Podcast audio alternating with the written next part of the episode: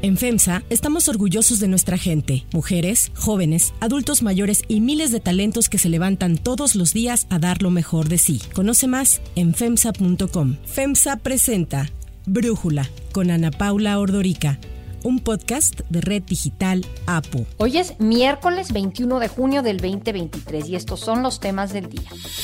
Ya hay nuevo secretario del Trabajo, Marat Bolaños López, hombre cercano a Andy López Beltrán, el hijo del presidente López Obrador.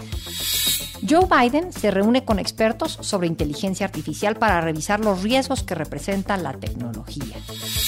A contrarreloj intensifica la Guardia Costera de Estados Unidos los trabajos de rescate para encontrar al submarino que ha dejado de dar señales de ubicación desde el domingo y en el que viajan cinco multimillonarios en una expedición para visitar los restos del Titanic. Pero antes vamos con el tema de profundidad. Fiel a su estilo, López Obrador ha puesto en marcha una nueva farsa. Ahora para simular que tomará en cuenta la opinión de la gente para decidir el candidato de su partido a la presidencia de la República. Todos sabemos que él ya tiene definido quién va a ser su candidato, pero el teatro le servirá para que continúen las anticipadas e ilegales campañas de sus corcholatas. Los partidos de oposición acusan que Morena ha iniciado una ilegal campaña anticipada para elegir a quien será su candidato en las elecciones presidenciales del 2024, por lo que presentaron una serie de impugnaciones ante el INE y el Tribunal Electoral. Recordemos que tras las elecciones en el Estado de México y Coahuila, el presidente López Obrador se reunió con aspirantes de su partido a la candidatura y gobernadores de Morena para definir las reglas del proceso. Tras estas denuncias, el INE emitió medidas para vigilar la contienda interna de Morena en el marco de que los aspirantes a la candidatura del partido arranquen sus actividades promocionales para la elección del candidato rumbo a las presidenciales del 2024. A través de la Comisión de Quejas y Denuncias, el INE aprobó medidas cautelares ordenando a los aspirantes no incurrir en actos anticipados de campaña durante sus recorridos por el país. La comisión destacó que si bien no puede ordenar la suspensión de este tipo de giras y actividades, sí puede implementar una tutela preventiva que dichos eventos se realicen en apego a los límites constitucionales. Tras esta decisión, Claudia Sheinbaum, Marcelo Ebrard, Adán Augusto López, Ricardo Monreal, Manuel Velasco y Gerardo Fernández Noroña no podrán hacer llamados expresos al voto ni posicionarse con fines electorales. Esta prohibición, emitida la semana pasada, establece que quien viole los lineamientos podría perder el derecho a registrarse formalmente como precandidato y participar en las elecciones presidenciales del 2024. A pesar de los señalamientos de la oposición y de esta decisión del INE, el presidente López Obrador ha rechazado constantemente que el Consejo Nacional de Morena haya incurrido en actos anticipados de campaña al fijar los acuerdos con los que las llamadas corcholatas tendrán que regirse para participar en las encuestas que definirán al abanderado presidencial. Pues no, porque no están eligiendo, según estoy enterándome, al precandidato. Es un coordinador o coordinadora de la transformación. Es quien va a dirigir el movimiento de transformación hacia adelante, la defensa de la transformación. Sin embargo, aunque el INE ya intentó poner este freno a las corcholatas, la oposición lamentó lo que señaló como una actitud diligente y permisiva del INE, ante lo que aseguró es una abierta campaña política de los precandidatos de Morena a la presidencia de la República. La senadora del PAN y aspirante a la candidatura capitalina, Kenia López Rabadán, felicitó al INE por las medidas emitidas contra los aspirantes de Morena, aunque señaló que han sido insuficientes para detener estas acciones que considera ilegales. Y es que hay que acordarnos que la relación del INE con el Poder Ejecutivo ha dado un vuelco de 180 grados desde que llegó a la presidencia Guadalupe Tadei en abril de este año. Desde esa fecha, el instituto y sus integrantes han dejado de ser tema recurrente y de ataque en las mañaneras. Desde su llegada, la nueva consejera presidenta del INE advirtió una revisión al presupuesto del instituto. Eso sí, dijo que esto no afectaría la calidad de los procesos electorales. Además señaló que se reduciría el sueldo para ganar menos que el presidente, por lo que el jefe del Ejecutivo, con quien los consejeros del INE sostuvieron una reunión en Palacio Nacional hace unos días, aseguró que existen las condiciones para que haya una nueva y mejor relación. Pienso que hay condiciones inmejorables para inaugurar una etapa nueva. Hacen falta algunos ajustes a la legislación, pero lo más importante de todo es que las autoridades electorales sean mujeres, hombres con integridad y principios, auténticos demócratas. No obstante, con quien el presidente aún no mejora sus relaciones con la Suprema Corte, ya que se difundió un proyecto de sentencia del ministro Javier Laines que el jueves propondrá al Pleno de la Corte invalidar la segunda y última parte del Plan B o la reforma electoral por violaciones al proceso legislativo. Con un argumento similar, la Suprema Corte invalidó la primera parte del Plan B en mayo pasado porque la mayoría en el Congreso, liderada por el partido del presidente y sus aliados, violó el proceso legislativo durante su aprobación en febrero pasado. El mandatario ya da por hecho que la Suprema Corte invalidará por completo su reforma electoral que recorta 3.500 millones de pesos del INE y también elimina el 85% del servicio profesional electoral y permite al Ejecutivo intervenir en el padrón. No, no me sorprende. O sea, ahora sí que eso no es nota. Los ministros están alineados, o sea, la mayoría, al bloque conservador. ¿Cómo creen ustedes que van a dejar vigente esa ley si ahí se establece que nadie debe de ganar más que el presidente, como lo ordena la Constitución en el artículo 127, y los ministros son los primeros que violan la Constitución. El análisis. Para profundizar más en el tema, le agradezco a Federico Berrueto, analista político, platicar con nosotros. Federico, pues arrancaría preguntándote en dónde está y dónde queda pues la autoridad del INE ante lo que estamos viendo respecto a esta campaña, no campaña de Morena. Bueno, en primer término, bastaría, Ana Paula, ver las primeras planas de los diarios de hoy día o del mismo lunes. Bastaría ver los teasers de los programas de televisión, de radio, los programas noticiosos, para ver y demostrar que se trata de una precampaña. Es decir, la gente, ni los medios, ni la sociedad se engaña. Se trata de un proceso para elegir, designar candidato presidencial. En este caso estamos ante una simulación que verdaderamente a nadie, absolutamente a nadie engaña. Vistas así las cosas, llama la atención la ausencia de autoridad. El hecho de que el, una comisión de quejas y denuncias por unanimidad apruebe ciertas condiciones para que puedan realizar su proselitismo, su activismo, lleva implícito la legalización de esta campaña o pre-campaña anticipada.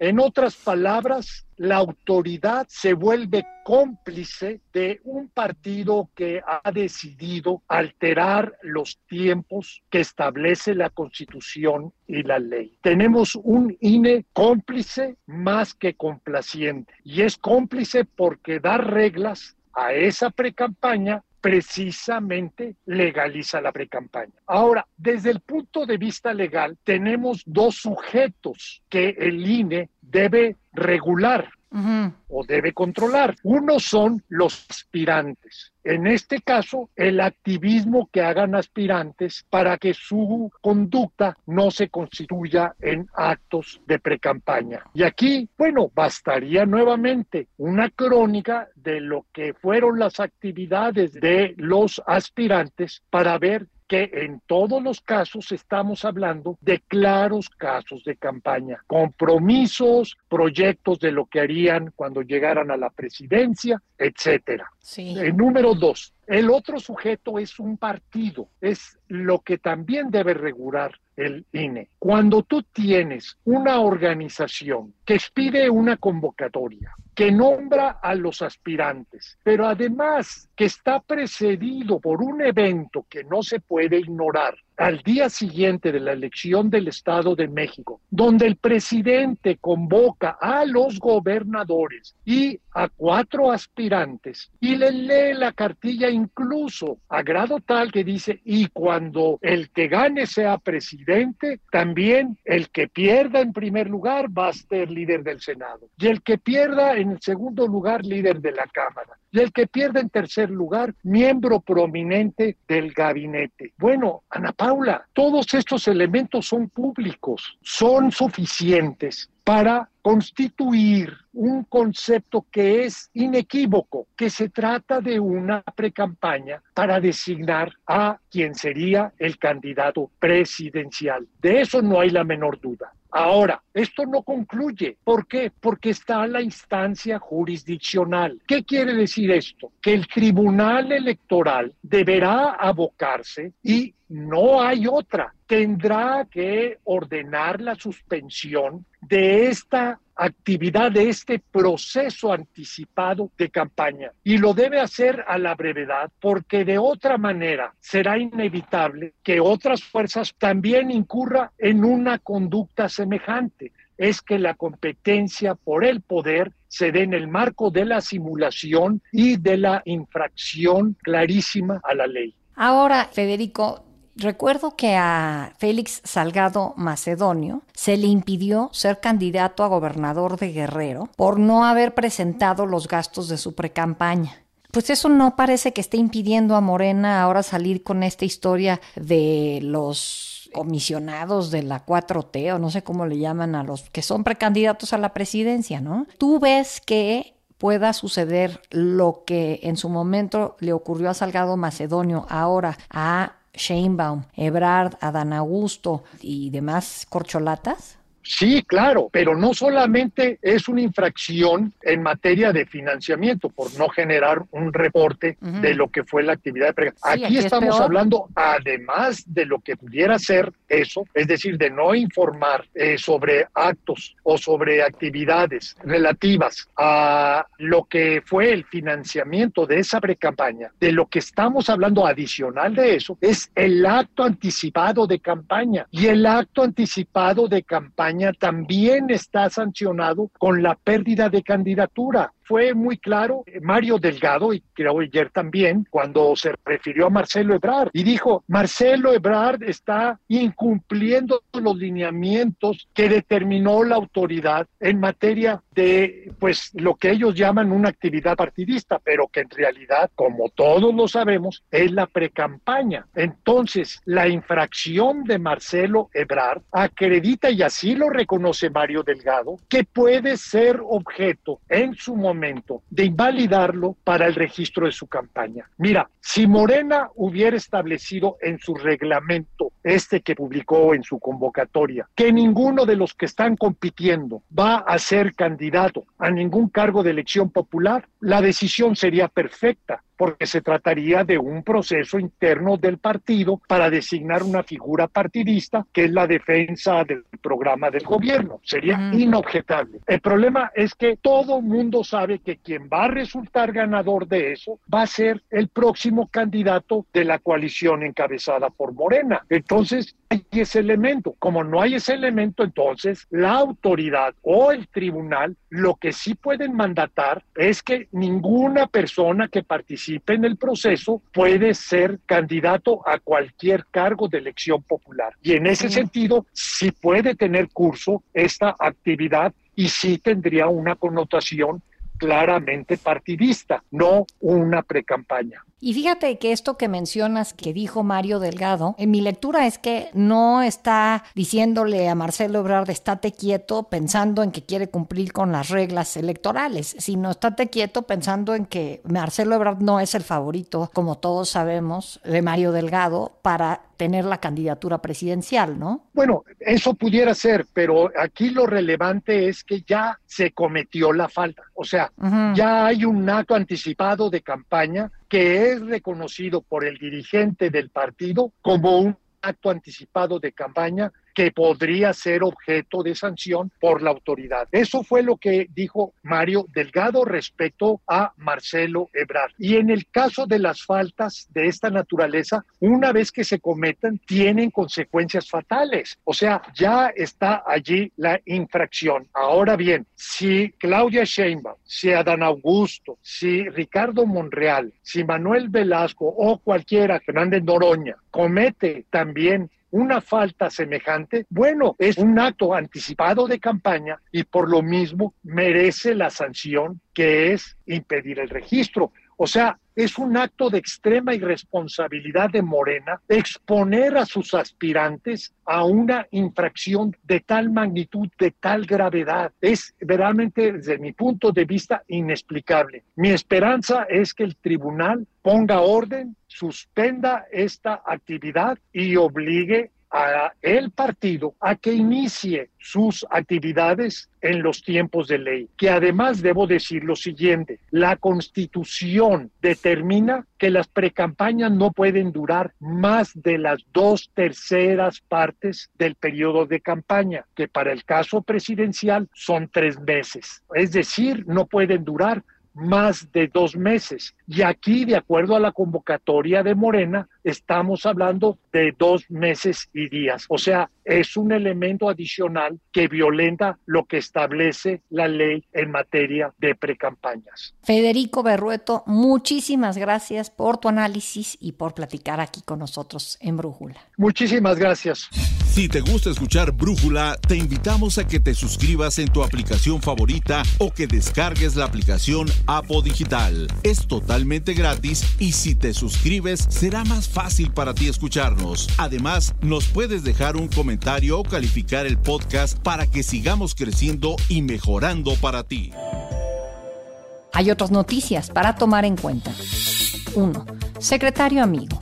El presidente Andrés Manuel López Obrador nombró a Marat Bolaños López, actual subsecretario de Empleo y Productividad Laboral, como nuevo secretario del Trabajo. Bolaños López se incorporó a la Secretaría del Trabajo en el 2020 como subsecretario, en donde tuvo a su cargo uno de los programas estrella del gobierno federal, Jóvenes Construyendo el Futuro. Así hablaba el funcionario sobre este programa. Jóvenes Construyendo el Futuro fue concebido por el gobierno de México como un programa para dotar a los millones de jóvenes que se encontraban en contextos sociales adversos de desigualdad e inseguridad, de herramientas que les permitieran aspirar a un futuro distinto, uno con esperanza. La idea fundamental es quitarle a los grupos delincuenciales a los jóvenes, no permitiendo que se integren al círculo de las conductas antisociales, y eso se hace brindándoles opciones y oportunidades de ocupación, de estudio y de trabajo. La Organización Mexicanos contra la Corrupción y la Impunidad reveló el año pasado que además de cuatro primos, los hijos del presidente López Obrador acomodaron en la nómina del gobierno federal a una docena de amigos, entre ellos a la hora secretario del Trabajo. Marat Bolaños es cercano a Andrés López Beltrán, el segundo hijo del presidente. 2. Biden y la inteligencia artificial. El presidente Joe Biden se reunió ayer con expertos de Silicon Valley en inteligencia artificial como parte de los esfuerzos que lleva a cabo su gobierno para hacer frente a los riesgos que representa esta tecnología. En el encuentro, Biden afirmó que la inteligencia artificial representa una enorme promesa, pero también tiene muchos riesgos. The same here today. I want to hear directly from the experts, and these are the world, some of the world's leading experts on this issue and the intersection of technology and society, who we uh, who we can provide uh, a range, who can provide a range of perspectives for us, and uh, on AI's enormous promise and its risks. As I've said before, we're, we'll see more technological change in the next 10 years than we've seen in the last 50 years, and maybe even beyond that. And uh, AI is already driving that change in every part of American life, El presidente dijo que su gobierno está comprometido a salvaguardar los derechos y la seguridad de los estadounidenses, protegiendo la privacidad y cuidando que los sistemas de IA, de inteligencia artificial, sean seguros antes de su lanzamiento. Estados Unidos se ha sumado a otros gobiernos que están estudiando cómo mitigar los peligros de esta tecnología que ha experimentado un auge de inversión y popularidad, principalmente tras el lanzamiento de Chat GPT de OpenAI. Para Brújula, Emilio Pisu Saldaña, experto en tecnología de medios, nos habla sobre este encuentro y las dudas que ahí se plantearon. El presidente Joe Biden convocó a un grupo de líderes tecnológicos para debatir los riesgos y las enormes promesas de la inteligencia artificial. Su administración busca regular el campo emergente de la inteligencia artificial con mecanismos para fomentar su potencial para el crecimiento económico y la seguridad nacional al tiempo que protege contra sus posibles riesgos. El presidente destacó que veremos más cambios tecnológicos en los próximos 10 años que los que vivimos en los últimos 50 años y que la inteligencia artificial ya está impulsando dichos cambios. Reconoció también que la aparición repentina de chatbots de inteligencia artificial como ChatGPT y otras herramientas ha estimulado la inversión en el sector. Estas herramientas de inteligencia artificial son capaces de generar textos, música, imágenes y código informático similares a los creados por humanos. Y esta forma de automatización podría aumentar la productividad de los trabajadores, pero expertos, por supuesto, advierten también de numerosos riesgos. Dicha tecnología está utilizando imágenes y videos falsos, convirtiéndose en un vehículo de desinformación que podría socavar incluso elecciones democráticas. Los gobiernos, así como la Unión Europea, han afirmado que están decididos a regular y frenar la inteligencia artificial antes de que sea demasiado tarde. El presidente Biden mencionó que las redes sociales ya han demostrado el daño que la tecnología puede causar si no se consideran salvaguardias adecuadas. La regulación en la inteligencia artificial es importante porque la tecnología está experimentando un rápido avance y tiene el potencial de generar tanto beneficios como riesgos significativos y puede impulsar el crecimiento económico y mejorar la seguridad nacional al tiempo que puede mejorar la calidad de vida de las personas en muy distintos ámbitos e industrias. 3. Titán. Los trabajos de rescate siguen a marchas forzadas para encontrar al submarino que se extravió con cinco personas a bordo en el Océano Atlántico en una expedición para visitar los restos del Titanic. La comunicación con el Titán se perdió el pasado domingo, solo dos horas después de su inmersión. En él viajaban cinco personas. El millonario y aviador británico Hamish Harding, presidente de la compañía de jets privados Action Aviation, el conocido empresario pakistaní Shahzada Dawood, vicepresidente del conglomerado Engro, y su hijo Suleiman, el francés Paul-Henri Nargolet, un veterano buceador, y Stockton Rush, el director general de Ocean Gate Expeditions. Harding en el 2021 declaró que sabía, por las misiones en aguas profundas que ya había hecho, que ante un percance como el que actualmente se vive, un rescate no era opción. Si algo sale mal, no vas a volver, dijo claramente. Ocean Gate Expeditions es la responsable de esta expedición que forma parte de los servicios turísticos extravagantes que ofrece a un costo de 250 mil dólares por persona. Ayer, el capitán del servicio de guardacostas estadounidense, Jamie Frederick, confirmó que hasta ahora no ha habido ningún resultado en la búsqueda e incluso alertó que conforme avanza el tiempo, las horas de oxígeno en el submarino han bajado a 40, lo cual implicaría que la madrugada de este jueves se queden sin suministro. Así hablaba ayer en un breve mensaje a medios. Our crews are working around the clock to ensure that we are doing everything possible to locate the Titan and the five crew members. So first of all, that's it's an estimate, right? Because we know from the uh, the data we were using uh, as a starting point was 96 hours. We know at this point we're approximately about 40, 41 hours. Distintos equipos con barcos y aviones se han sumado a la búsqueda. Los gobiernos estadounidense, canadiense y francés participan en estas labores de rescate. Para cerrar el episodio de hoy los dejo con música de Katy Perry.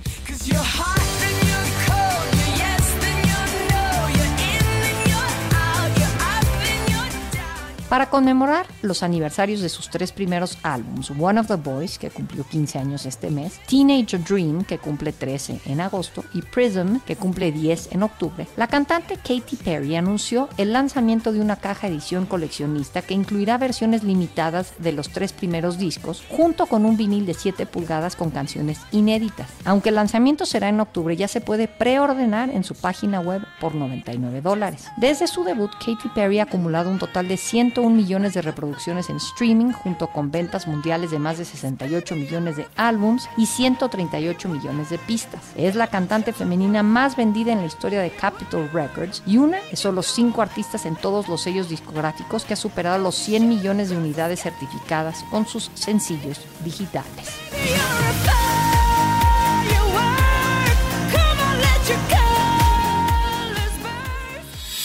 Yo soy Ana Paula Ordorica. Brújula es una producción de Red Digital App. En la redacción, Ariadna Villalobos. En la coordinación y redacción, Christopher Chimal. Y en la edición, Cristian Soriano. Los esperamos mañana con la información más importante del día. Oxo, Farmacias ISA, Cruz Verde, Oxo Gas, Coca-Cola FEMSA, Invera, Torrey y PTM son algunas de las muchas empresas que crean más de 245 mil empleos tan solo en México y generan valor como parte de FEMSA. FEMSA presentó Brújula con Ana Paula